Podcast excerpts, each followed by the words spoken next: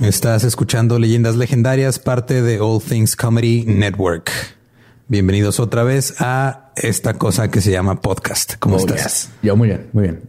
Me encanta hacer esta cosa que se llama podcast. ¿Estás, estás emocionado? Siempre. Porque en una semana vamos a ir a insultarnos con los demás podcasts. Oh, yes, Metropolitan. ¿Ya tienen sus boletos? Espero que sí. Están ya, queda una semana nada más. El próximo miércoles 5 de febrero en el Metropolitan, en el Roast de la Hora Feliz. Vamos a estar diciéndonos de cosas con la Hora Feliz, con Alex Fernández, con el Super Show está genial. Una chichis para banda. Con Shishis para la banda y la cotorriza. Ah, sí, el, el, el Dream Team. Sí. En paz descanse Kobe. Too soon, man. Ah, Y aparte, el jueves al día siguiente tenemos otra cosa. Bueno, yo tengo otra cosa. Tú nomás vas a ir a verme fracasar y estar borracho. ah, sí, sí. Me toca por fin poder disfrutar en lugar de estar estresado y pedísimo. Sí, pero el jueves, el jueves 6 vamos a estar en el 139 con la Olimpeda All Stars. Todos los que han ganado o quedado como finalistas en Olimpeda, que son los ganadores son Nicho Peñavera, Coco Celis y Grecia Castillo. Y los este, finalistas han sido Iván Mendoza, Mónica Escobedo y Alexis de Anda. Ese show es el jueves 6 de febrero en el 139 y los boletos están en Go Live. Y ahora sí, para la gente que está en Juárez, el 20 de febrero empezamos otra vez con los shows de stand-up aquí en el Barra Negra. Yes, sir. Y vamos a abrir así con todo, güey. Vamos a traer al, al tío Robert, ¿cómo ves? Oh, yes. Es más, voy, voy al del río, ¿qué te traigo? Un tío Robert, por favor. Se arma. Este, la nueva temporada de stand-up en el Barra Negra es patrocinada por Del Río. Detalles próximamente en la página de Leyendas Legendarias. Los dejamos con el episodio 48 de Leyendas Legendarias. Así es. Abracadabra.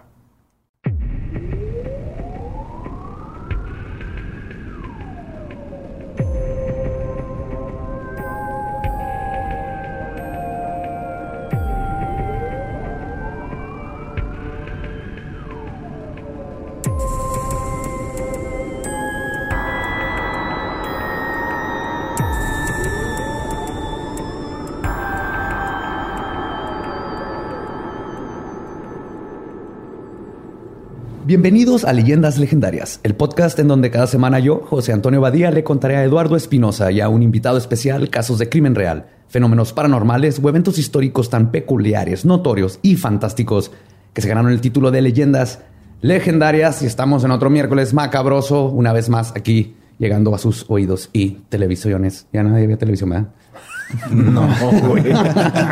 Y Internet. Bueno, sus Smart TVs con sus YouTubes. Como siempre me acompaña Eduardo Espinosa. ¿Cómo estás? Eh, Estoy en una posición en la que usualmente no estoy. Sí, está, está raro tenerte del lado izquierdo para empezar. Ok.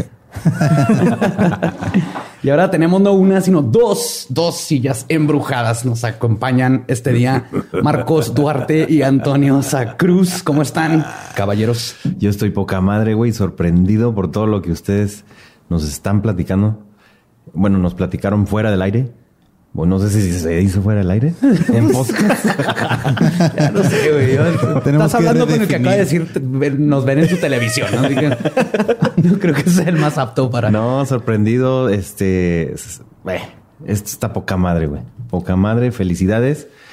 Y bien emocionado por estar aquí. Qué chido. Y pues, si les quieren decir rápido, para los que no los conocen, son improvisadores, escritores, actores. Actores. Sí, pues somos actores, somos eh, dramaturgos, somos gente de producción también. Eh, venimos acá a Juárez a, a hacer talleres de impro, a dar funciones. Eh, yo en particular eh, también soy intérprete de lengua de señas mexicana y escribo desde hace ya algunos años. Soy comunicólogo, pero me dedico a esas cosas del arte, a, a- a tener hambre un poco. y Marcos, pues también. es Sí, actor. bueno, yo soy actor, soy improvisador y también le hacemos a la producción. Por ahí estamos este, ayudando en la producción de Backdoor. Vean Backdoor y suscríbanse. Ah, Backdoor no nada viendo, más, ¿no? Backdoor no nada más es el teniente harina. Hay Sí, un chingo no, de cosas muchas bien cosas chingonas. que ver ahí. hay un chingo de cosas. Y todo así, ¿qué? Actores, tandoperos que ahí también este, han invitado. En alguna de esas, a lo mejor ustedes también van, mendigos, ¿eh? Ah, estaría genial, ¿eh? Estaría poca madre. Lo bueno es que ya conocemos a alguien que está ahí. Sí, bueno, pues acá venimos, como dice Antonio, a, a dar funciones y talleres de improvisación. Que por ayer estuvo Lolo por ahí.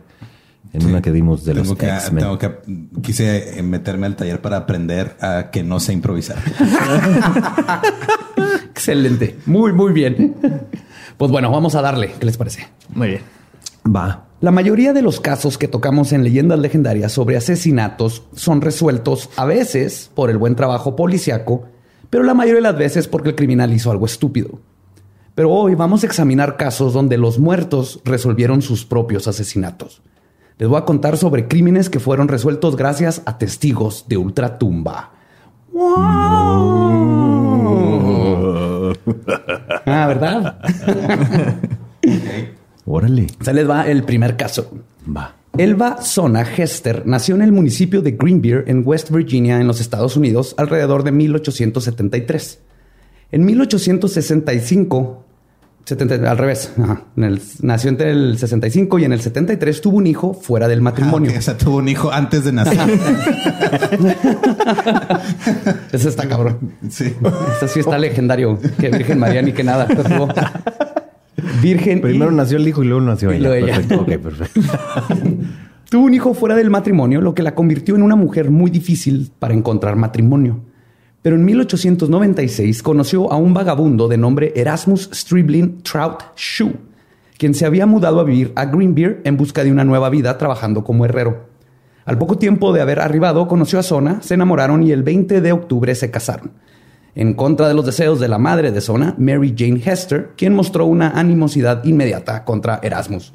Digo, era un vagabundo, ¿verdad? No, Por supuesto, pues quién lo iba a querer, cabrón? pero, pero ¿quién las entiende? O sea, tu hija en esos tiempos está- tiene un hijo, nadie se va a querer casar con ella. Si un vagabundo dice, Yo me "Pero caso. si yo me caso, pues yo como mamá digo, échate. Pues es que siempre los papás buscan lo mejor para sus hijos. Entonces, si luego es complicado y más con un vagabundo, pues. Qué cosa. La pareja se llevaba bien y llevan- llevaban una vida tranquila durante sus primeros tres meses de matrimonio. El 23 de enero de 1897, Erasmus mandó a un niño de nombre Andy Jones a su casa a hacer unos mandados para su esposa. Cuando el pequeño llegó a casa, entró después de tocar, como normalmente lo hacía, y se topó con Sona, que estaba tirada en el suelo al pie de las escaleras. Cuando el niño intentó hablarle, se dio cuenta que no respondía e inmediatamente fue a avisarle a Erasmus, quien fue a la casa a ver la escena y contactó a las autoridades. El primero que en arribar fue el doctor Knapp, quien era el médico local, pero cuando llegó, el cuerpo de Sona había sido movido por su esposo, quien la había colocado arriba en la cama y le había cambiado la ropa para prepararla para el entierro. Esto, para empezar, sí. Ah, muy sospechoso. ¿no? Muy sospechoso. Tun. Más porque en esos tiempos, aparte, se acostumbraba que las mujeres eran las que cambiaban a los muertos y los arreglaban. Pero la mujer de la casa ya estaba muerta, no se puede cambiar sola. No, otra mujer. Mira, güey, si nació después de su hijo. Bueno, mira, no sabes quién era la mujer de su casa, ¿eh? También es otra cosa. Sí, la preparó para el entierro, le puso un vestido de cuello alto y un velo sobre la cara.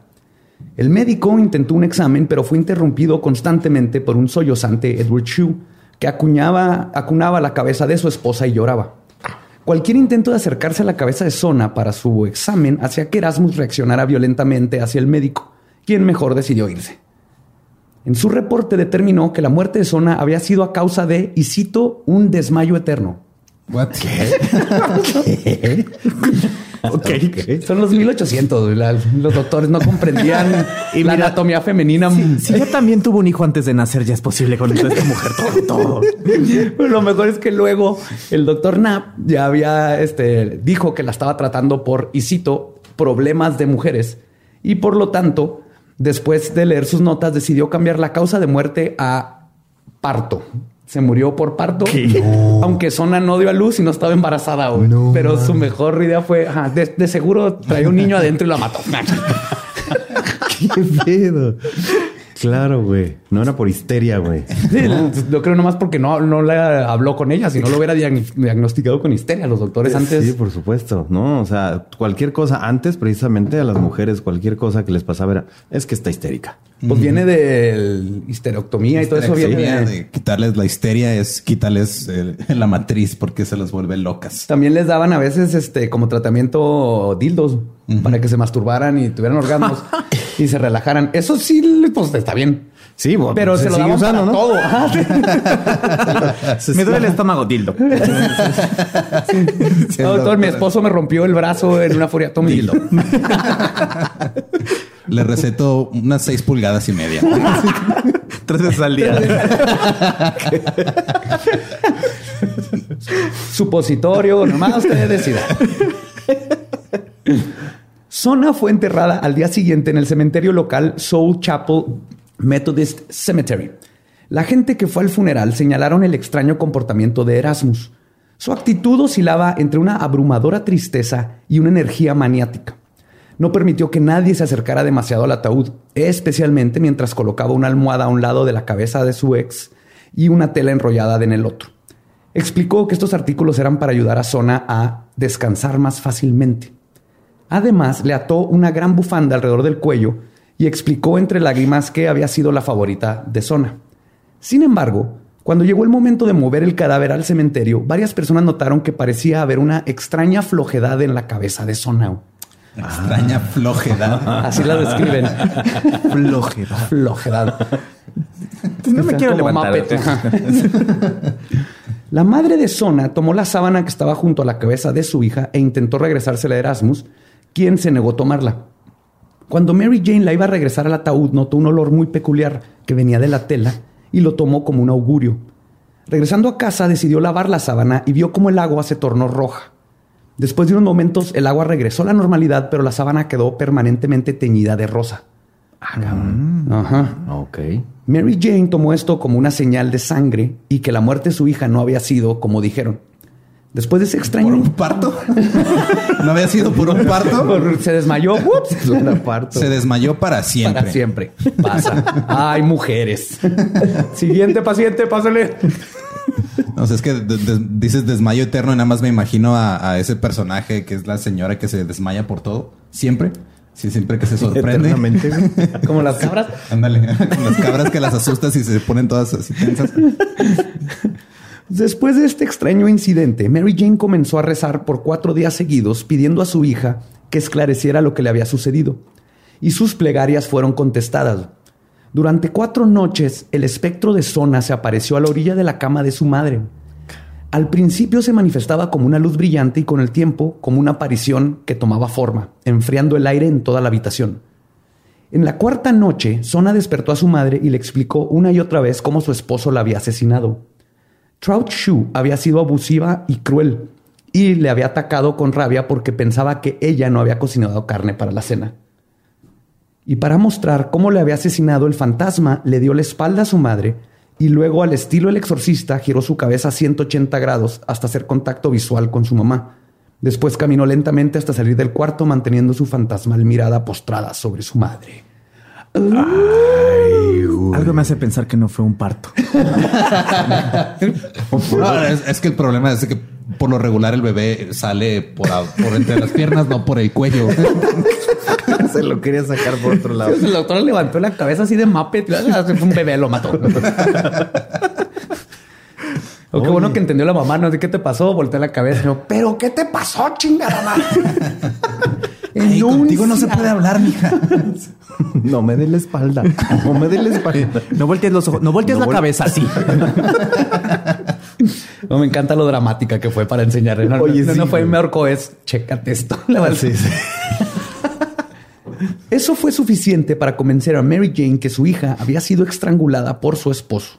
Y a la mañana siguiente fue a ver al fiscal John Alfred Preston para eh, in- intentar convencerlo de que reabriera la investigación sobre la muerte de su hija. Preston escuchó la plegaria de Mary Jane con simpatía y respeto e incluso decidió, a pesar de que no creía en fantasmas, mandar a dos detectives a indagar más en el caso. El fiscal visitó al doctor Knapp, donde se enteró de que la causa de muerte no había sido bien examinada, y ambos coincidieron que la autopsia era la única forma de saber exactamente qué había pasado. Órale. Es entonces cuando el, cu- el cuerpo de Sona fue exhumado unos días después y la autopsia fue practicada. Y se encontró lo siguiente, y cito, se descubrió que el cuello estaba roto y la tráquea aplastada. En la garganta habían marcas de dedos que indica que había sido asfixiada. El cuerpo se dislocó entre la primera y la segunda vértebra. Los ligamentos estaban rotos y rasgados. La tráquea había sido aplastada en un punto delante del cuello. Con esta información, Preston arrestó a Erasmus y una fecha para su juicio fue dada. Mientras esperaba su juicio, comenzó a surgir información sobre su desagradable pasado. Resulta que Sona había sido su tercera esposa.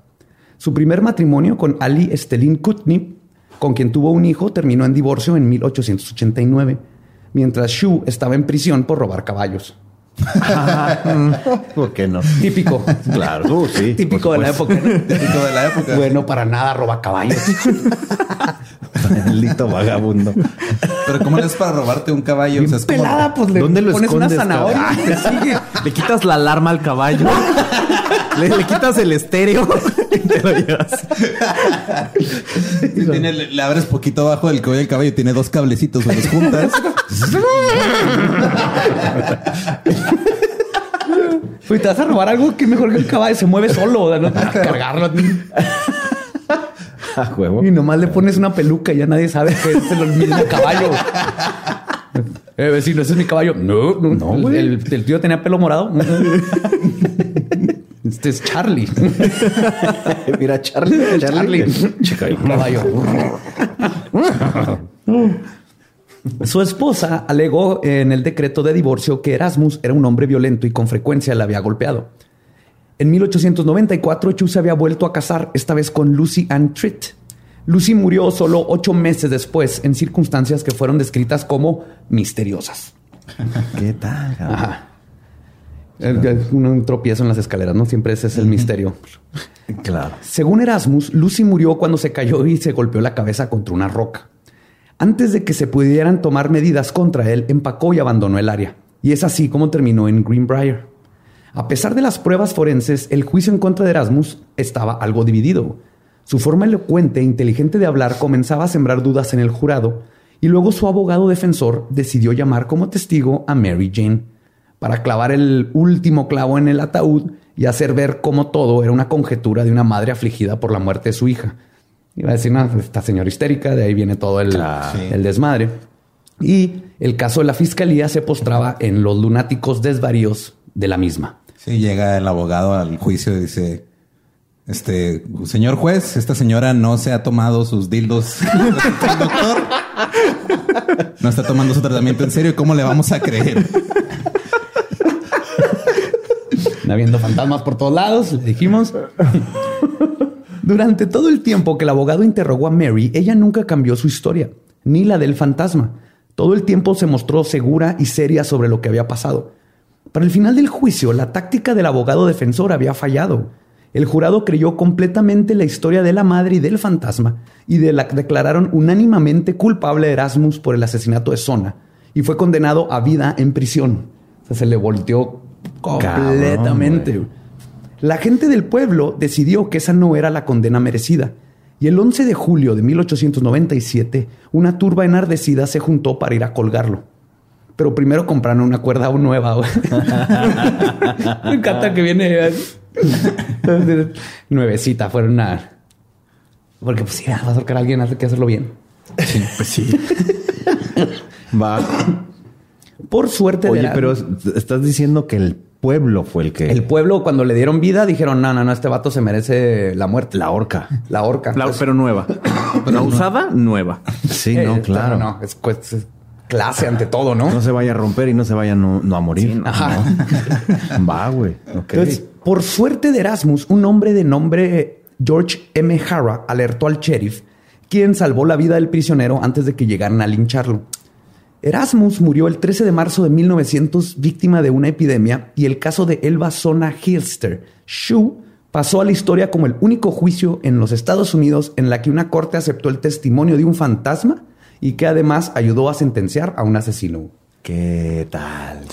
A mí me sigue pareciendo muy chistoso el nombre de la mujer. El Basona. El basona. Sí. O sea, es- es- suena como un albur que no entiendo. Ándale. Exacto.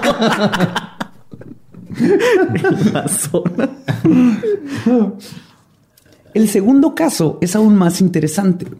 Se trata del asesinato de Teresita Baza, una inmigrante de las Filipinas viviendo en los Estados Unidos. Teresita se graduó de la Universidad de Chicago en Illinois, en los Estados Unidos, con una maestría en música y luego comenzó sus estudios en terapia de inhalación. Trabajaba. Espérate, ¿qué es eso? sí, güey. Yo también cuando leí, ahorita te enseña a respirar y técnicas de respiración, gente con asma y problemas de, Ah, ah. de enfisema y todo eso. Sí, yo tampoco sé Sí, inhalación pues, específico. suena como a... Pones unas dos, tres rayas y órale. Y vámonos. Esta es la técnica, güey. Es. Así se te quite el asma, cabrón, pero rápido. Simón. Trabajaba en el hospital Edgewater como terapista de respiración y pasaba su tiempo libre preparando. Terapeuta, ¿no? Terapista, dije, ah, terapeuta. Sí. de respiración. y pasaba su tiempo libre preparando su doctorado en música y dando clases de piano y escribiendo una novela. Esta señora hacía de todo. Artista. Aproximadamente a las 7 de la tarde del 21 de febrero de 1977, Ruth Loeb, una amiga que trabajaba en el mismo hospital con Teresita, habló con ella por aproximadamente media hora. Teresita mencionó que quería a alguien a su casa, pero nunca mencionó quién era. Casi una hora después de la llamada, los vecinos marcaron a los bomberos cuando olieron humo que provenía del departamento de Teresita. Cuando arribaron se encontraron con un depa en llamas, pero rápidamente pudieron extinguir el fuego. Cuando se dispusieron a investigar la escena, los bomberos se toparon con algo que no se esperaban. Abajo de un colchón que aún ahumaba en la recámara principal estaba el cuerpo desnudo de Teresita, parcialmente quemado. Alex- Irónicamente murió por inhalar humo. Estaba inhalando. Exacto. Fíjate el karma, güey. Ese es el karma, güey. Al examinar la escena cuidadosamente, los bomberos pudieron determinar rápidamente que la causa de muerte de Teresita no habían sido sus quemaduras ni inhalar humo, sino el enorme cuchillo de cocina que tenía enterrado en el pecho. güey. Ay, güey. Wow. ¿Cuánta deducción se necesita para eso? Sí, oye, Joaquín, ¿qué habrá sido? ¿Tú qué piensas que, que- que haya sido? No, pues yo creo este inhalación de humo, ¿no? O, o no sé si tenga que ver con el cuchillo que trae así en la cabeza, no en el pecho, ¿no? O la, la- la- la soga en el cuello, no sé. No sé, Joaquín, no sé, Joaquín, esos cuchillos tal vez es de adorno. Se me hace que fue el humo. O andaba histérica, se desmayó por histérica. Busquen los dildos, ¿dónde los tiene? A ver si le faltan. Ay, Una vez que se determinó que se trataba de un homicidio, los detectives Joseph Stachula, ese es- Es- esos nombres, güey, ¿no? Ah, El Mazona. Está chula. Chula. Está chula. y su compañero Lee R. Eplen tomaron el caso. A pesar de que todo apuntaba a una violación, esta fue descartada con el examen médico, lo que complicaba el motivo. Dentro de la casa, los detectives encontraron una nota escrita por Teresita que decía, y cito, consigue boletos para AS. Nomás las iniciales. Pero fuera Alejandro de... Sanz. ¿No? No creo. Alejandro Salazar, el chaparro, tuvo algo que ver este desgraciado. Lo sabía, chaparro, lo sabía. Claro, güey. Pero fuera de esto, no tenían ninguna otra pista que los apuntara hacia un posible motivo o sospechoso. Esto es hasta que el doctor Juan Chua, quien trabajó brevemente en el mismo hospital que Teresita, contactó hasta Chula para decirle que ¿Por qué no dices al detective? Yo imagino viendo el cuerpo. Está chula. Dígame. No, digo, está chula la señorita. Y así es como se dieron miles de confusiones en el caso. Ay, güey. El detective. Ajá, contactó al detective para decirle que su esposa, Remy Chua, tenía varios días entrando y en estados catatónicos o hablando dormida con la voz de otra mujer y hablaba en un idioma, en el idioma tagalo, tagalo, no sé cómo se pronuncia, creo que es tagalo, que es una lengua hablada mayoritariamente en Filipinas, de donde era oriunda Vasos. Ajá, ajá. La voz le dijo al doctor Juan, y cito, mi nombre es Teresita Vasos. Prosiguió a decir que el nombre de su asesino era Alan Showery. La voz afirmó que Showery era un asistente que trabajaba en el hospital. El doctor le preguntó a la voz que por qué la había dejado entrar a la casa, a lo que le contestó, y cito, porque era un amigo, iba a reparar mi televisión. Y le insistió a Juan que fuera a la policía. Cuando Remy se despertó, afirmó que no tenía memoria de lo que había sucedido, y el doctor decidió no ir a la policía. Ah, Porque el, Obvio. Pues al principio decía así como que, ay, güey, está raro que. claro. No me la van a esposa- creer. Sí. No. Sí. Al siguiente, aparte yo, no, no está mal que estuviera hablando con otra mujer. A mí se me hace que hubo pedos maridos. ¿Con quién estabas hablando, Juan? Eh, no, eh, no. Contigo. Mm, Estabas hablando con Teresita, ¿verdad, cabrón? Al siguiente día, la voz poseyó a Remy por segunda vez, preguntándole a Juan por qué no había ido a la policía. El doctor contestó que porque no tenía pruebas contra Showery.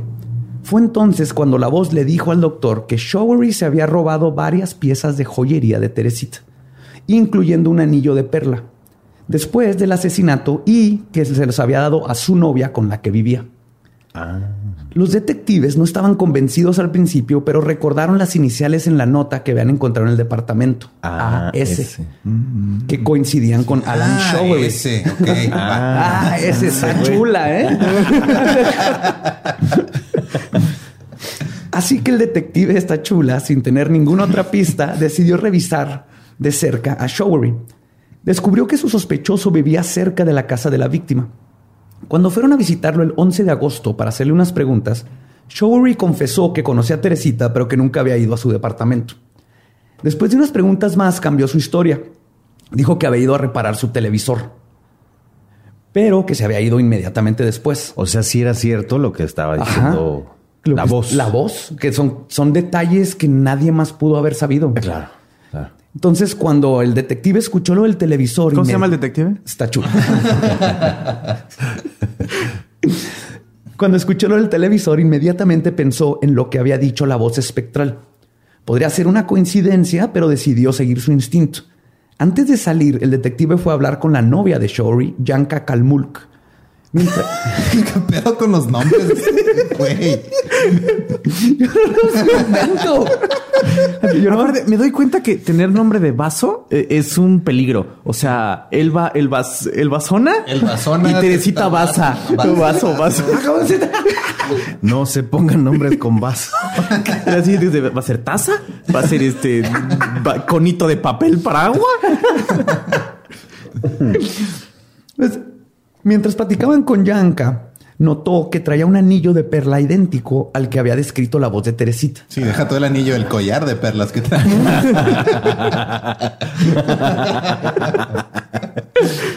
Le, ¿Qué pre- le preguntó que de dónde lo había conseguido y Yanka le contestó que se lo había regalado recientemente Showery. El detective le dijo que si no le había dado otras piezas y Yanka asintió y no solo eso, fue y se las mostró y luego le dio permiso de llevarse algunas. Gente de no saber sus derechos. Pueden ser sin orden de cateo, no suelten ni madre. Pues los detectives le mostraron a familiares de Teresita las joyas, quienes confirmaron que efectivamente eran joyerías que le habían pertenecido a la abuela, que luego a la mamá, y eran de estas. Mm, ya. Los que pasan Los de... que pasan de generaciones. ¿no? Cuando los detectives confrontaron a Showery con la nueva evidencia, rápidamente confesó todo. Les dijo que había intentado robar a Teresa para conseguir dinero para pagar la renta, pero que solo logró encontrar 30 dólares y las joyas, y el incendio lo provocó para intentar ocultar el crimen. hijo de la... Sí, güey. sí, así de... pinche- Esta señora por con 30 todo- dólares, güey. Por 30 dólares. Proyectar su... Bueno, y ese fue el fin de... 30 dólares y unos boletos de Alejandro Sanz. puede ser posible. Qué triste forma de ir. Pero lo del cuchillo yo no fui. Fue solito. Se, se tropezó y cayó en el cuchillo. Ah, ya. Ya encontré el problema con tu tele. Tiene un cuchillo atravesado. Seguro así le dijo, güey. wow. Sí, ese fue el caso de Teresita. Teresita.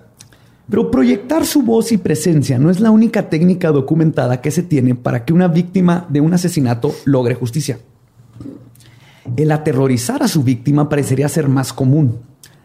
Y el caso conocido como el asesinato del Hello Kitty es un buen ejemplo de esto. ¿Qué tal, güey? ¿Qué tal, güey? no se rían tan prematuramente porque está bien hardcore. güey. Oye, pero el ver, nombre, pero el ver, nombre. tiene que ver con lo de que dicen que Hello Kitty tiene el diablo, entonces por eso no, no tiene boca y, y esas madres. Ah, cabrón. No sabías, güey. No. Y yo conozco muchos diablos y teorías de diablos. O sea, no, no, Hello pues que es un demonio, güey. ¿Hello Kitty es un demonio? Sí. Es un demonio que se roba el dinero de muchas. Sí, Eso sí. Eso, por supuesto, güey. Porque es un gatito. Por eso no tiene boca y no sé qué. Ah, eso No se supone que no es un gato. Bueno, dicen que no es un gato. ¿Cómo no va a ser un gato? Entonces, ¿qué? Ese es un pu- puto Eso, gato. güey. Yo- No sé, güey. No sé. Bueno, ahí está, ya ves, es un demonio, güey. Sí, tiene más, ok. Si no es gato es demonio. güey. Bueno, a ver, bueno, no va por ahí, no sé. En, en 1999, en el distrito de Tsim Sha Tsui, en Hong Kong, una mesera y prostituta de 23 años, de nombre Fan Man Ji, trabajaba en diversos burdeles y clubes. Es ahí donde conoció a Chan Man Lok, de, sí, sorry, los nombres, de 34 años, quien era uno de sus clientes frecuentes desde hace un par de años atrás y además era miembro de una triada. Allá las triadas son como los carteles. Sí, son, son organizaciones criminales. Están, este, aquí les dicen carteles, allá son triadas. Como los yakuza y Y eso. los yakuza son en Japón, Ah, exactamente. ok. Que se hacían llamar los implacables o sin remordimientos, depende de cómo lo, lo traduzcan. ¿no? Ajá. Chan tenía arranques violentos generalmente causados por su consumo compulsivo de metanfetaminas. Durante uno de estos arranques, Fan Manji decidió cortar la relación con su cliente, pero no sin antes robarle la cartera. Esto resultó ser una trágica y terrible decisión. Chan Man Lok primero le pidió el dinero a Fan, el que traía en la cartera, ¿no? Ella lo pagó, unos 2.560 dólares que habían en la cartera, más intereses. Pero Chan quería más. Sí, todavía le hizo pagar como 10 mil dólares. Eran 2 mil de la cartera más le hizo otros 10 mil y ella lo consiguió y se lo pagó. Aún Peor- así, Peor que Hacienda, no manches. El banco. Más. Hey, ¿qué tal? Soy Lolo de Leyendas Legendarias y les quiero dejar un pequeño adelanto de nuestro nuevo podcast.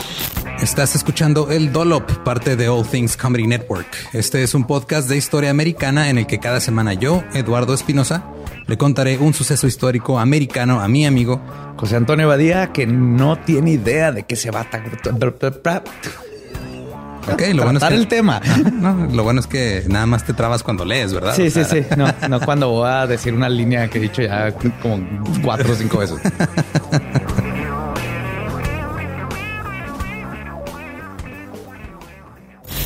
De joven comenzó a trabajar en barcos y en 1816 fue capturado por el pirata Jean Lafitte en la costa sur de Texas.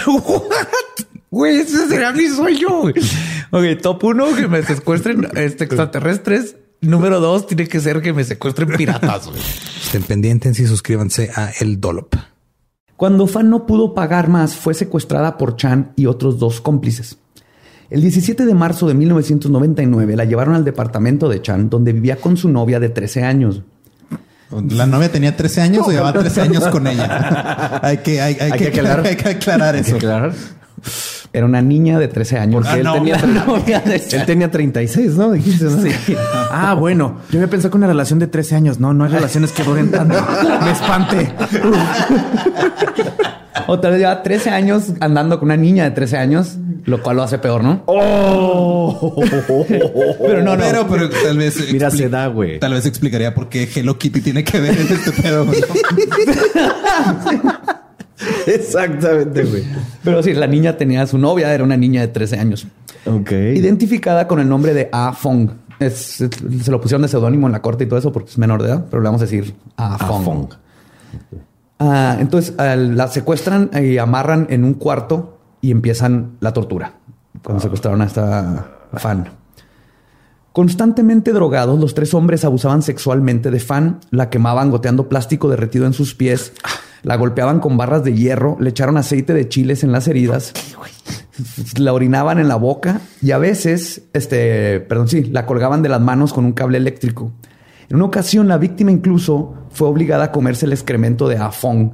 Mientras veía Sabadazo. Y era lo peor, ¿no? ¡Quita el sabadazo! Que así lo vomitaba, güey. Estaba recibiendo mierda por los, ojos y la boca al mismo tiempo. Prefiero el chile en las heridas. por eso no. ¡Quita sabadazo! ¡Échame plástico caliente en los ojos ya! Si vomitaba, güey, se lo volvía a tragar. Por... no, no, no, no. Ah. No, qué pedo. Cuando se cansaban de la tortura, se iban a otro cuarto a jugar videojuegos. Ah, lo bueno es que se cansaban, ¿no? ¿Qué sería si no, no? Sí, no? ay, güey, estoy, es- es- estoy Ex- molido. exhausto, güey. este, ya estoy exhausto. ya. De, de tanto, de tanto torturar. Con permiso, voy a descansar un ratito. Me lo merezco. Oye, ¿le echaste plástico caliente? Ay, no. Ya le hace Ya no me dio la pila dos para eso. horas. No, mejor ya. mañana, güey. Mañana. Vamos a terminar este nivel. No. Después de un mes de tortura, Fan murió, dejando sin madre a un hijo de un año. Sí, duró un mes. Un mes es demasiado, güey. Un mes. Que es aguante. un No. Chingo. Al principio, los animales que la torturaban no sabían qué hacer con el cuerpo cuando lo descubrieron, así que volvieron a seguir drogándose y jugando videojuegos. Eventualmente se empezaron a preocupar por el olor que produciría el cuerpo y se pusieron a trabajar. Llevaron el cadáver a la tina donde lo descuartizaron en varias partes con una cegueta. Después de deshacerse de varias partes junto con la basura, su cabeza fue cocida en agua hirviendo dentro de una olla mientras cocinaban su comida en la misma estufa. Incluso usando sus... Eso, eso no es higiénico. No, creo. No soy doctor, pero no creo. Deja tú. A, a veces usaban los palillos con los que estaban preparando comida y comiendo para menear la cabeza dentro de la olla. De vez en cuando para ayudar a que se desprendiera la piel. Eso estoy seguro que no es higiénico. No. No. Una vez que solo quedó el cráneo, lo pusieron dentro de un mono de peluche de Hello Kitty, Sirena. Ah, y ya está Hello Kitty. Ajá, y por eso se llama el caso Hello Kitty. Entonces tenían, es un Hello Kitty grande, como, no sé, de metro y medio, y el, Sí. adentro de la cabeza estaba un cráneo humano. Llegó con su novia y le dijo, mi amor, ¿me prestas el juguete que te trajeron los Reyes Magos filipinos? Filipinas, Hong Kong. ah, Hong Kong. Ah, bueno. Hong Kong. Es que lo importaron, lo, lo- lo llevaron de Sí, sí, Filipinas. aparte no, no estoy diciendo que, lo- que Sí, no pueden haber reyes magos filipinos. Filipinas, Sí, la de Filipinas. Que van a El- todo el mundo. otro caso, sí. Pues nadie estaba buscando a Fan. Y siendo parte de una triada, los tres hombres se hubieran salido con la suya, si no fuera porque en mayo Ann Fong llegó a la comisaría de policía a reportar que un fantasma la estaba atormentando y necesitaba ayuda. A ver, a ver, a ver, otra vez. La niña de 13 años, Ajá. a meses ya había, ya había pasado un buen rato y nadie iba a preguntar por esta señora prostituta que nadie conocía, ¿no? Y estos de triada. Y un día llega a la comisaría la niña, Ann, y va con el policía y le dice, oye, hay un fantasma que me está chingue y chingue toda la noche. güey". Y esta niña de 13 años era la novia de... Era la novia. La novia, sí. Ajá. Ah. Que formó parte de la tortura y ya estuvo todo el tiempo, ¿no? Ajá, ajá. Pues llega y le dicen que el- este, el- necesitaba ayuda y que el fantasma que la estaba torturando era el de una mujer que había ayudado a torturar ella. Ah, Ajá. Karma. Lo, sí. Y cuenta todo, ¿no? Que se le aparecía, salía del closet, este, el... qué, así, qué bueno. O sea, es importante que llegue un momento en que te tiene que salir del closet. Pues que salga. Pues que... Qué bueno que aprendió a aceptarse como... Y me asusta ya que salió. ¿Qué va a pasar conmigo? Decía la niña. Aceptó como, como, un, como un espectro transdimensional. Transdimensional. O bidimensional. O no sé. ah, pues, ya O no se reconoce en esta dimensión. pero se va a otra. Pues los tres asesinos fueron declarados culpables, pero no de asesinato, ya que Fan murió a causa de la tortura y no se podía comprobar que alguno de los hombres la hubiese matado, pues no, no le podían dar el, este. El veredicto de tú la mataste. Claro. Por lo tanto, solo fue eh, asesinato en segundo grado y recibieron nada más 20 años de cárcel. Segundo grado, que fue cuando empezó a andar con la chavita. Y el- quizás de lo peor es que Anne Fong, a pesar de que es menor, recibió inmunidad por su declaración en contra de los hombres. ok. Y sigue pues libre, salió libre. Ahora anda con el fantasma. Sí, ya él... Salió libre del closet y anda con el fantasma. Oye, y eso es otro nuevo género. ¿Qué será? LGTTBT y alguna cosa ahí. F, fantasmagórico. Fantasmagórico. ¿Será? Y ese caso podría ser simplemente la reacción psicológica de una niña de 13 años no aguantando la culpa por haber participado en tan horrendo crimen. Pero existe un caso donde ni la total falta de empatía por las víctimas salvaron a un hombre de ser acosado por sus espíritus. Terry Childs es un asesino en serie de 61 años que fue sentenciado a dos cadenas consecutivas por el asesinato de dos mujeres a finales de los 70 y principios del 80. En abril del 2017 pidió hablar con un detective porque tenía algo importante que decir. Childs entonces confesó al asesinato de Joan Mack y Christopher Hall, cometido en el 84 y en el 85 respectivamente. La policía pudo dar con los cuerpos de las dos personas desaparecidas y el juez Timothy Volkman le agregó dos sentencias de vida más sin la probabilidad de obtener libertad de condicional a Terry. La razón por la que decidió confesar, le contó al detective, es porque los fantasmas de sus dos víctimas tenían años atormentándolo en la celda. Aparecían de las sombras de abajo de la cama, sus ojos lo observaban todas las noches y en varias ocasiones lo atacaban mordiéndole la cabeza y la cara. Entonces ya no aguantó y fue y se echó otros dos crímenes que no sabían que estaban conectados con él. Se echó más este, condena porque no aguantaba los fantasmas. El acoso de los fantasmas. Y este es un, un asesino en serie, ¿no? Se cree que tiene hasta 12 víctimas, nomás que nomás se le pudieron comprobar dos. Ah, Ok. Entonces no tenía por qué ir a confesar nada. Oye, güey, pero es parte como de la esquizofrenia, ¿no? Que puedan...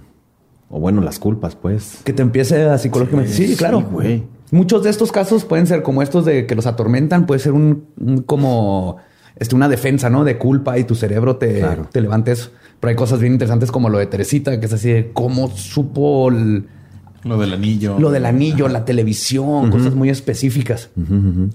Y de hecho, finalmente, existe otro, trip- otro tipo de caso de justicia de ultratumba, donde no fue el espectro desencarnado de la víctima la que apuntó a su asesino, sino que se esperó a reencarnarlo. ¡Wow! Cabrón. ¿Querías paranormal? Ahí está, cabrón. Órale. En el libro del terapeuta alemán Trutz Hardo, titulado Niños que han vivido antes, o Kids Who Have Lived Before, narra la historia de un niño de tres años de la etnia Druze. Es una pequeña etnia este, en Arabia. Ah, Ok, ok, ok. Tienen sus propias, de hecho creen mucho en la reencarnación y todas estas cosas, por eso tomaron en serio lo que pasó, lo que les voy a contar. El niño tenía una un peculiar lunar rojo de nacimiento en la cabeza y frente, que tenía la forma de una línea. Sí. El niño afirmaba saber cosas de su pasado. Recordó el lugar donde vivía, donde fue asesinado y que fue asesinado por un hacha. Entonces, niño de tres años le platicaba a los papás y siendo los druses que creen mucho en esto, no fue así de que, ay, mijo, ¿qué estás soñando? Fue, ¿qué pedo? Claro. Dime más. que, yo, que yo hubiera hecho. ¿Lo de la línea sería por el hacha? A lo mejor. Ah, ok. No, sí, pues sí, sí. Ahorita este, Ah, ok. hay muchas este, teorías, bueno, son- no, no- no son teorías, son más creencias, que esas marcas de nacimiento son Oye, marcas güey. de vidas pasadas. Ah, pues Estuvo es tan cabrón el golpe que se lo llevó otra vida. Tu lunar, Marco Suerte. Dicen que tengo un, bueno, tengo un lunar acá y me decían, güey, esa madre. Me decían, no, es que fuiste o fusilado o Mon. este un balazo. Algo en la Lo cabeza. tienes en el cabeza, cuello. güey. Yo creo que tienen una Pues es mordida. el cuello. Ay, sí, una mordida. sí. o en el tiempo de Drácula, güey, algo. no, así acá atrás, güey, aquí enfrente, güey. Entonces, mira, en una de esas. Puede ser. ver. Yo tengo uno aquí como en la cadera. Ajá. También así de nacimiento. Y curioso porque una, mi tía, la hermana de mi papá, teni- lo tenía aquí como en el cachete, casi de la misma forma. Ya se le quitó con el tiempo, pero esa marca la tenía mi tía y yo. Wow. Más que yo en la cadera. Pero sí, se- Pues mucha gente cree que es que, que se hereda y es una forma de reencarnación y que es una señal de algo que te pasó. Cabrón, a ver. Entonces, un grupo decidió visitar el lugar de nacimiento de la vida anterior del niño junto con él. El grupo que acompañaba al niño incluía a un hombre llamado Eli Lash, que era un médico en Israel y trabajaba como consultor principal en coordinación con los servicios de salud en la franja de Gaza. Sí, iba gente heavy acá. O sea, el güey lle- llevaba gasas a la franja de Gaza. Pues, ¿Cómo, no? ¿Cómo crees que hacen la franja? güey? Pues, las gasas, güey. Pero salen volando con el aire, entonces constantemente tienes que estarla poniendo, güey, para que la gente sepa dónde está la pinche franja. eh, franja de gasa y micropor. Para que no se vuelen las gasas. Ah, Después de visitar dos aldeas que el niño no reconoció, finalmente dieron con el lugar que buscaban. El niño recordaba los nombres de la gente del pueblo, incluyendo el de su asesino. Se iba caminando un niño de tres años decía Brishka y Joaquín, ¿qué pedo, Don Chuy? Y así, ¿no?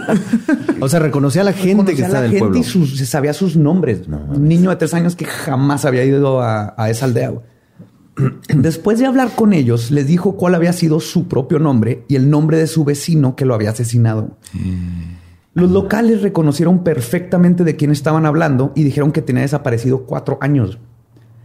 Luego acompañaron al niño hasta que apuntó a la que fue su antigua casa. Estando ahí, o sea, lo, lo interesante, nadie le decía nada. O sea, el niño solito hasta que llegó, oye, esa era mi casa. Y ya los del pueblo así que, ay, güey, sí, güey. ¿Qué vergas? Y en eso llegan a cobrar el, el predial que tenía que pasar. Ah, usted es el dueño. Órale, cabrón. Ya le cortamos la luz. La reinstalación sale en tanto. Ok.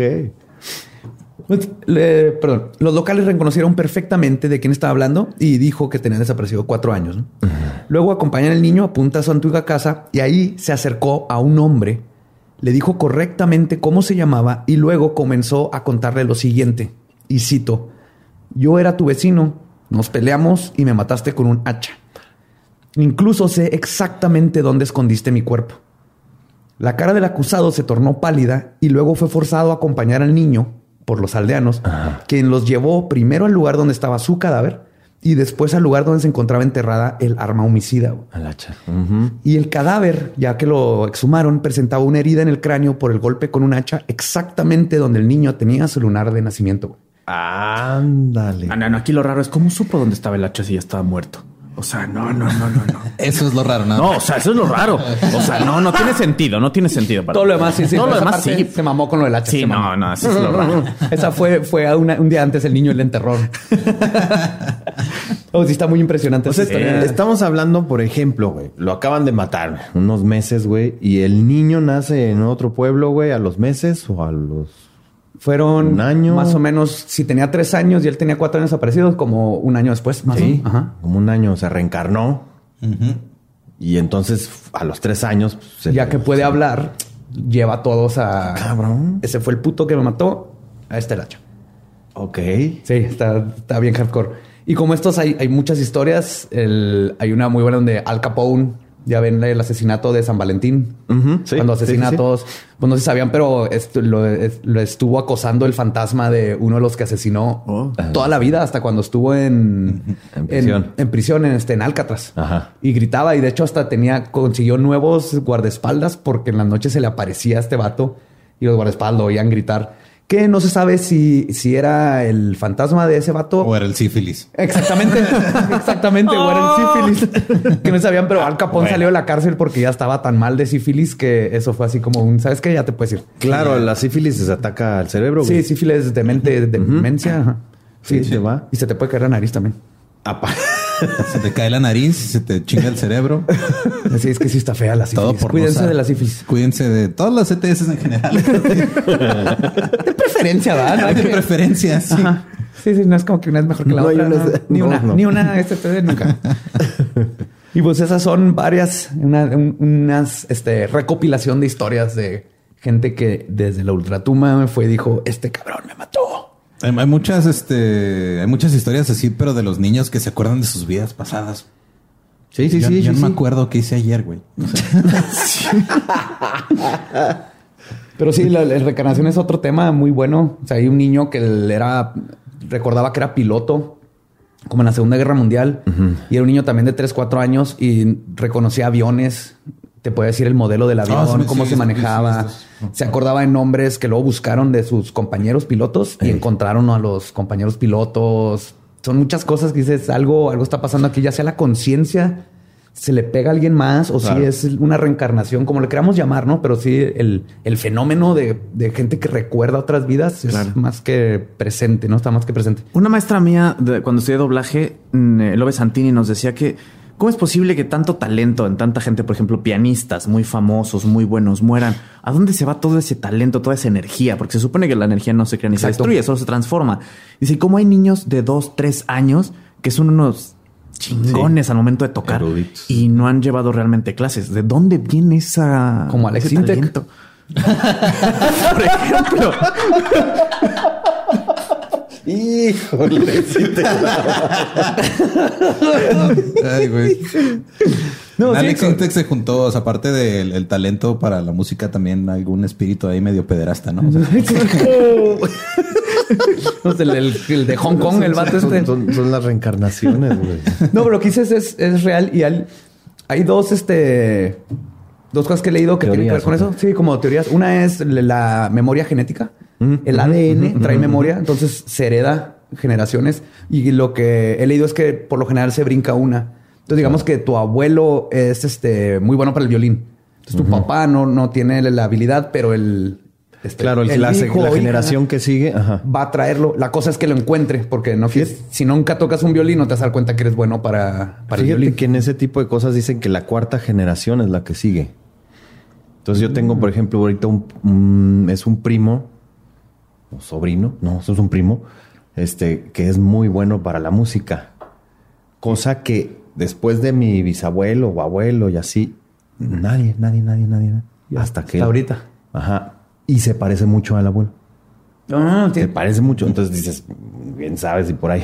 Puede desde habilidades, gustos. Por ejemplo, que un abuelo era ingeniero y luego uno heredaste la, la facilidad y la, o sea, pues las ganas de ser ingeniero o artista o arquitecto.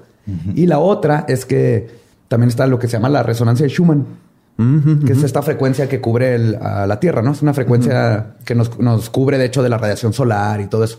Entonces, esa frecuencia eh, oscila casi en como 7.6, 7.8 megahertz, que es más o menos la frecuencia que tenemos en el cerebro cuando pensamos y pues, cuando las neuronas se disparan. El punto es que cuando te lo que dicen es que te puedes conectar a esa como resonancia, todo lo que piensas está ahí.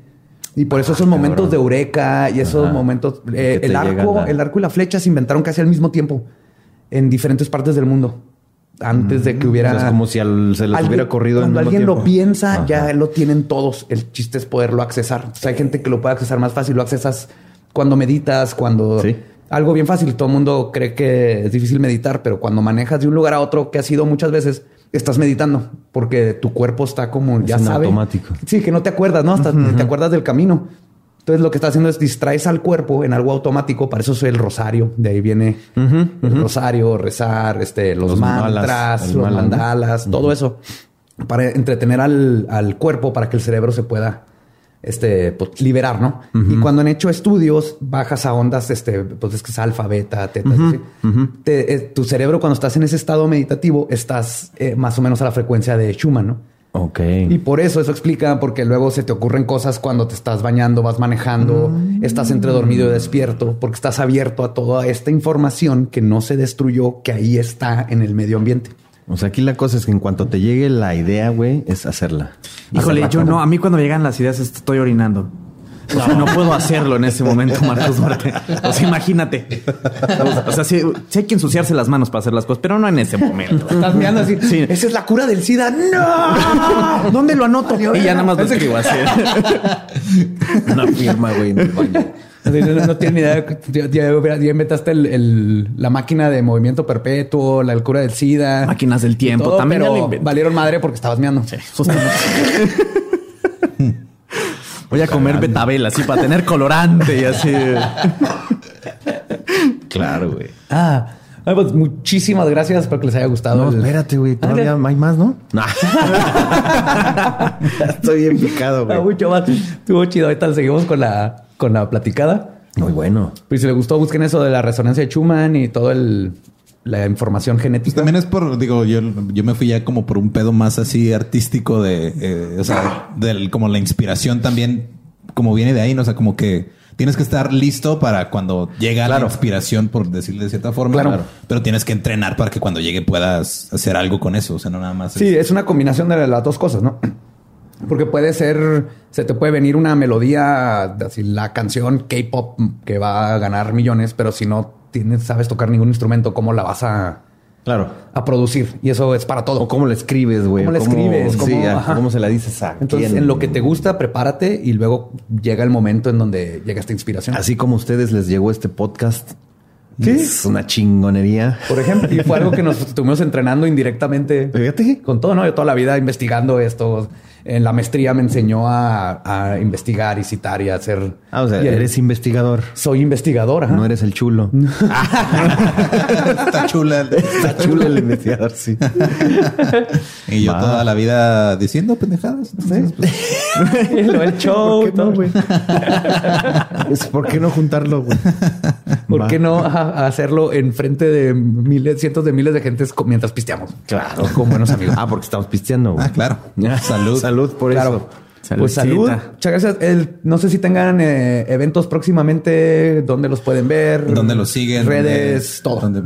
Sí, pues nos pueden seguir como los X-Men. Ex de huevos. Ex de huevos. X-Men. Eh, ahí pondremos toda la información y también en Impro Juárez estamos eh, publicando toda la información de los cursos, de las funciones que tenemos eh, y pues bueno, tus redes sociales. La próxima, ah, bueno, mis redes sociales, Marcos Duarte, actor improvisador en Facebook y eh, M Duarte Actor en Instagram. Ahí, ahí me pueden encontrar. Y la próxima función es el 25, sábado 25 de enero en el Foro Café a las 7 de la tarde. Sí, ahí, podemos ver. Para la gente que escuche después o antes o en los viajes, en sus viajes temporales, este, pues nada más búsquenos en redes sociales para saber más información. Yo soy Antonio Sacruz y así me pueden encontrar en todas las redes sociales. Yo no soy Antonio Sacruz actor, este, yo nada más soy Antonio Sacruz, Marcos Duarte actor. Y si alguien nació después de que haya haber, habido tenido... ¿Qué? ¿Alguien nació después de su hijo? Después de su hijo. Contacten a estos caballeros, por Es que favor. es una, es una idea tan cabrona que no sabes cómo expresarla. No, güey, no, güey, no. Cabrón, Por eso me atorea. Sí. No, muchas gracias, güey. Y tengan cuidado con ponerle a sus hijos nombres de vasos. No vaya haciendo que los maten o se les aparezcan fantasmas. Sí, esa es lección del día. Traída a ustedes por leyendas legendarias. Y bueno, ya saben, a nosotros nos siguen en todos lados como arroba leyendas podcast. A mí me siguen como arroba ningún Eduardo. Yo estoy como Elba Diablo y pues nuestro podcast ha terminado. Podemos irnos a pistear. Esta fue palabra de Belzebub. Uh, Nos vemos el próximo miércoles. Bye.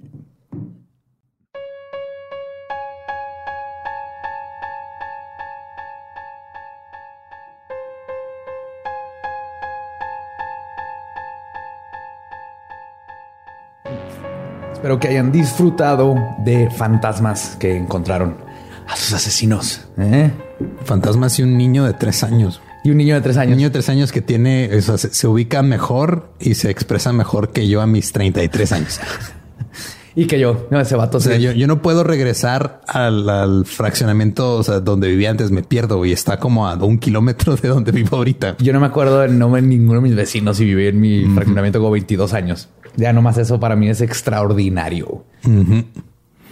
Y hablando de cosas donde, bueno, estos no estaban muertos, pero bueno, el, ok, hubo una nota ahí que compartieron en el grupo de fans que algunos han preguntado. Hay un grupo de fans de Facebook que se llama Fans Legendarios de Leyendas Legendarias Volumen 2. Acuérdense del volumen. El volumen 2, el volumen 1 desapareció. no sé por qué. Misteriosamente. No Así sé. nos pasan con varias cosas. Así de repente las cosas desaparecen cuando hablas de cosas paranormales y ciertas personas. eh. Pero uno que, este, bueno, en, en diciembre eh, encontraron a, a- a Kevin Bacon muerto.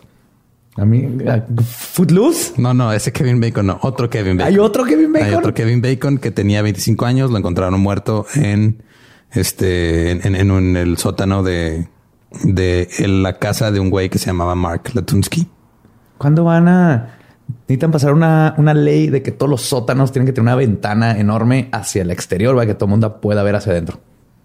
Pero como el sótano está abajo de la tierra, ¿cómo pones una ventana Pues abajo un de la tierra? periscopio o algo. Yo no sé. Yo no voy a hacer las leyes. El que haga las leyes, ese es su problema. Yo estoy tratando de ayudar a la humanidad. Lo que no sé es por, por qué es tan común. O sea, es que es, es muy común que pase esto en Estados Unidos. Y meten a gente a su sótano y les hacen cosas. Pues que tienes un sótano, hay que usarlo de algo. Y si no tienes una mesita de futbolito, empiezan las ideas tenebrosas. Pero bueno, hace este al, al tipo, este tipo Mark Latunsky tiene 50 años, lo, lo- le pusieron, le, le- o sea, lo, lo arrestaron. Tiene un cargo de asesinato por matar a Kevin Bacon, no a ese Kevin Bacon, a otro Kevin Bacon. Este que dice que el Kevin Bacon de 25 años igual y fuera un era un clon.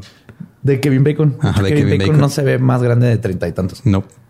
Y este, y lo que, lo que salió esta semana apenas fue de que hubo dos llamadas al 911, este, meses antes de que pasara lo de, lo de Kevin Bacon, de otros, este, hombres que habían dicho que este güey se los había llevado a su casa y los había encadenado en el, en el sótano. Y la chota no fue a revisar porque chota. Pues por, no sé por qué, o sea, bueno, o sea, como que sí, sí investigaron, pero no bien, como ya vemos que pasa muy Sí, seguido. Sí, sí. Aparte aquí se escucha como siempre, es algo este que la policía de seguro dice, "Nah, estas son cosas gays y no quiero nada que ver con eso. Pues mira, eso dices y resulta que eh, uno de los güeyes que hizo esa llamada, este, o sea, marcó diciendo que el güey despertó en el sótano encadenado, encontró un cuchillo y cortó así como un este un strap de ahí de piel que lo tenía sujetado a una cadena. Y ese güey conoció a Mark en la parada de camiones y Mark le tiró rollo y se lo invitó a, a- a tomar. O sea, el güey aplicó un John Wayne Gacy básicamente. John Wayne Gacy o Bob Bardella es otro que hacía exactamente lo mismo. güey. Asesinos iban a asesinar, sean originales. Este.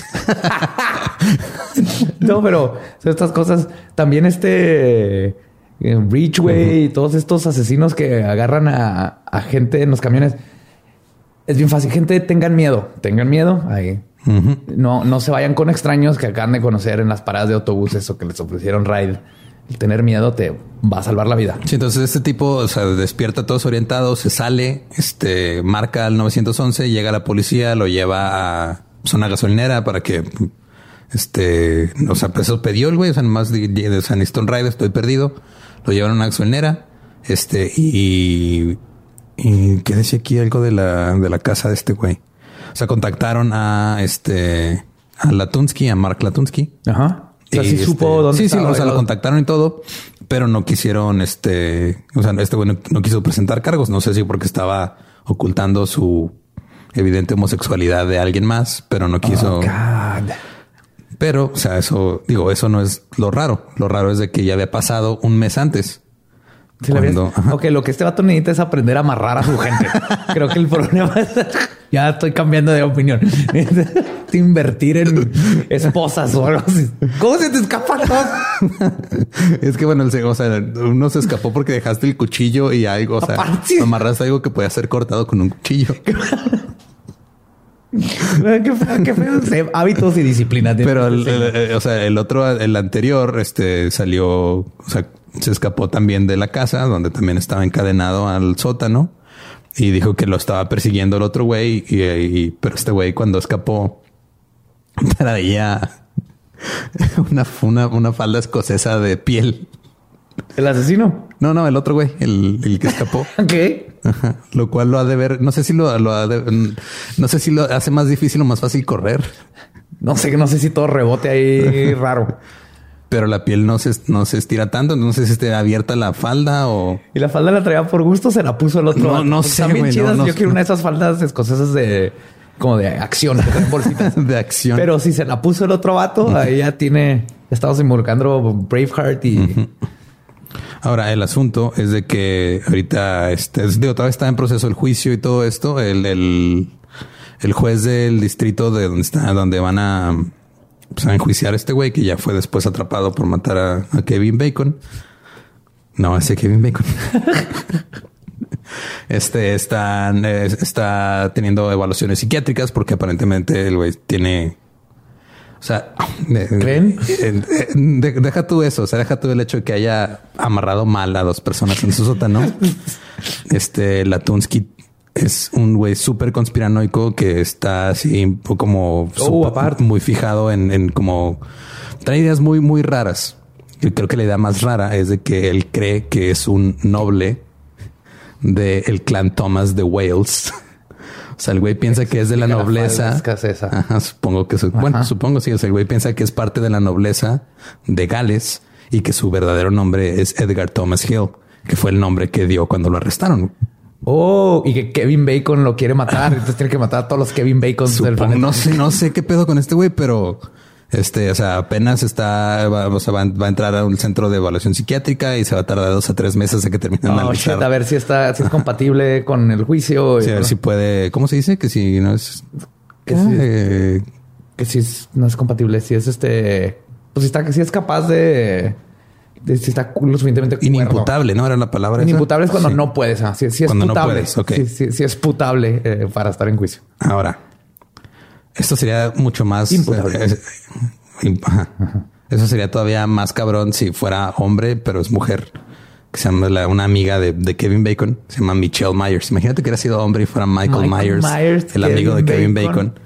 Este, Galán Douglas. bueno, eh, Ma- Michelle Myers dice que ella fue la última que vio a, a Kevin Bacon, no a ese Kevin Bacon, antes de, de, pues, lo que pasó esa noche y que el güey conoció a el Edgar Thomas Hill o Mark Latunsky, como se quiera llamar ese Mark güey, Latunsky.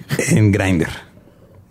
Entonces, supongo, digo, tal vez tiene algo de, de- o sea, porque ese es un pueblo pequeño en Michigan, no sé qué tan abiertos sean a, pues, a- a las preferencias sexuales. Pueblo pequeño en cualquier parte del mundo, de, en este continente, sí, siempre, siempre está todavía todo ese problema y la gente no puede ir a la policía y la policía no ayuda y está todo este madre y ya tienes que andar ahí escondidas en sótanos de vatos. Sí, de un vato creepy que se cree este de la nobleza de Gales de- y que tiene cara de este Rasputín en crack. ¡A la madre! Sí, Sí. Entonces es- su barba de Highlander ahí. Ajá, está bien raro, pero o sea, sí es, es que es demasiado común. ¿no? Cada rato, o sea, cada, cada año, cada dos años salen casos de gente que estuvo este, secuestrada en sótanos de gringos. Sí. Y es porque es algo que yo dije desde, desde uno de los primeros episodios de leyendas. Ya no hay que hacer sótanos. No, te digo que si vas a el sótano, tiene que tener vista hacia afuera. Entonces, este, todavía digo, faltan más, más datos. Apenas está en proceso el caso. Apenas van a ver si este güey puede ser lo o no. Y aparte, si al vato se le escaparon dos y de todas maneras siguió y a mínimo mató a uno. Igual y hay más, ¿no? Igual y hay más. Ajá, tal vez es primerizo y por eso se le fueron dos. Así como la primera vez que tienes un gato y no sabes qué pelo se te escapa. Le pasa a este vato. A todo mundo le pasa cuando, cuando es tu primer gato. Esas madres se escapan. Eso, eso hacen. Si este vato pueda que esté es primerizo, esperemos. Si no, es probable que ya. De hecho, yo creo que debe de haber más, porque ya para cuando llegas a, a planear de tener cómo, sí, porque ya, cómo ya- a ya- había ya planeado, lo- digo, mal planeado, pero ya tenía planeado cómo, a, cómo primero así atraer a un güey a su casa, ponerle una falda escocesa de piel, amarrarlo mal, se le escapara. Luego conoció a un güey en, en- la parada de autobuses. Lo drogó, se le escapó y luego ya conoció a Kevin Bacon y a Kevin Bacon, pues ya, Ya con él ya no se equivocó. Entonces, este, no se fue de las, creo que fue la que más me llamó la atención de las que estuvieron mandando en, en la Sí, sí semana. está, sí está bizarra. Ahí si salen más noticias, los mantendremos al tanto de la. Sí, porque si es del un caso digo, de Kevin Bacon, no el es Kevin. Bacon. y pues bueno, esa fue la, la- la nota de la semana. Este descansa en paz, Kevin Bacon. Descansa en paz, Kevin Bacon, no es de Kevin Bacon. Y creo que, o sea, Ya con eso. sí, con eso los dejamos. Muchas gracias por escucharnos. Nos vemos el próximo miércoles en Leyendas Legendarias.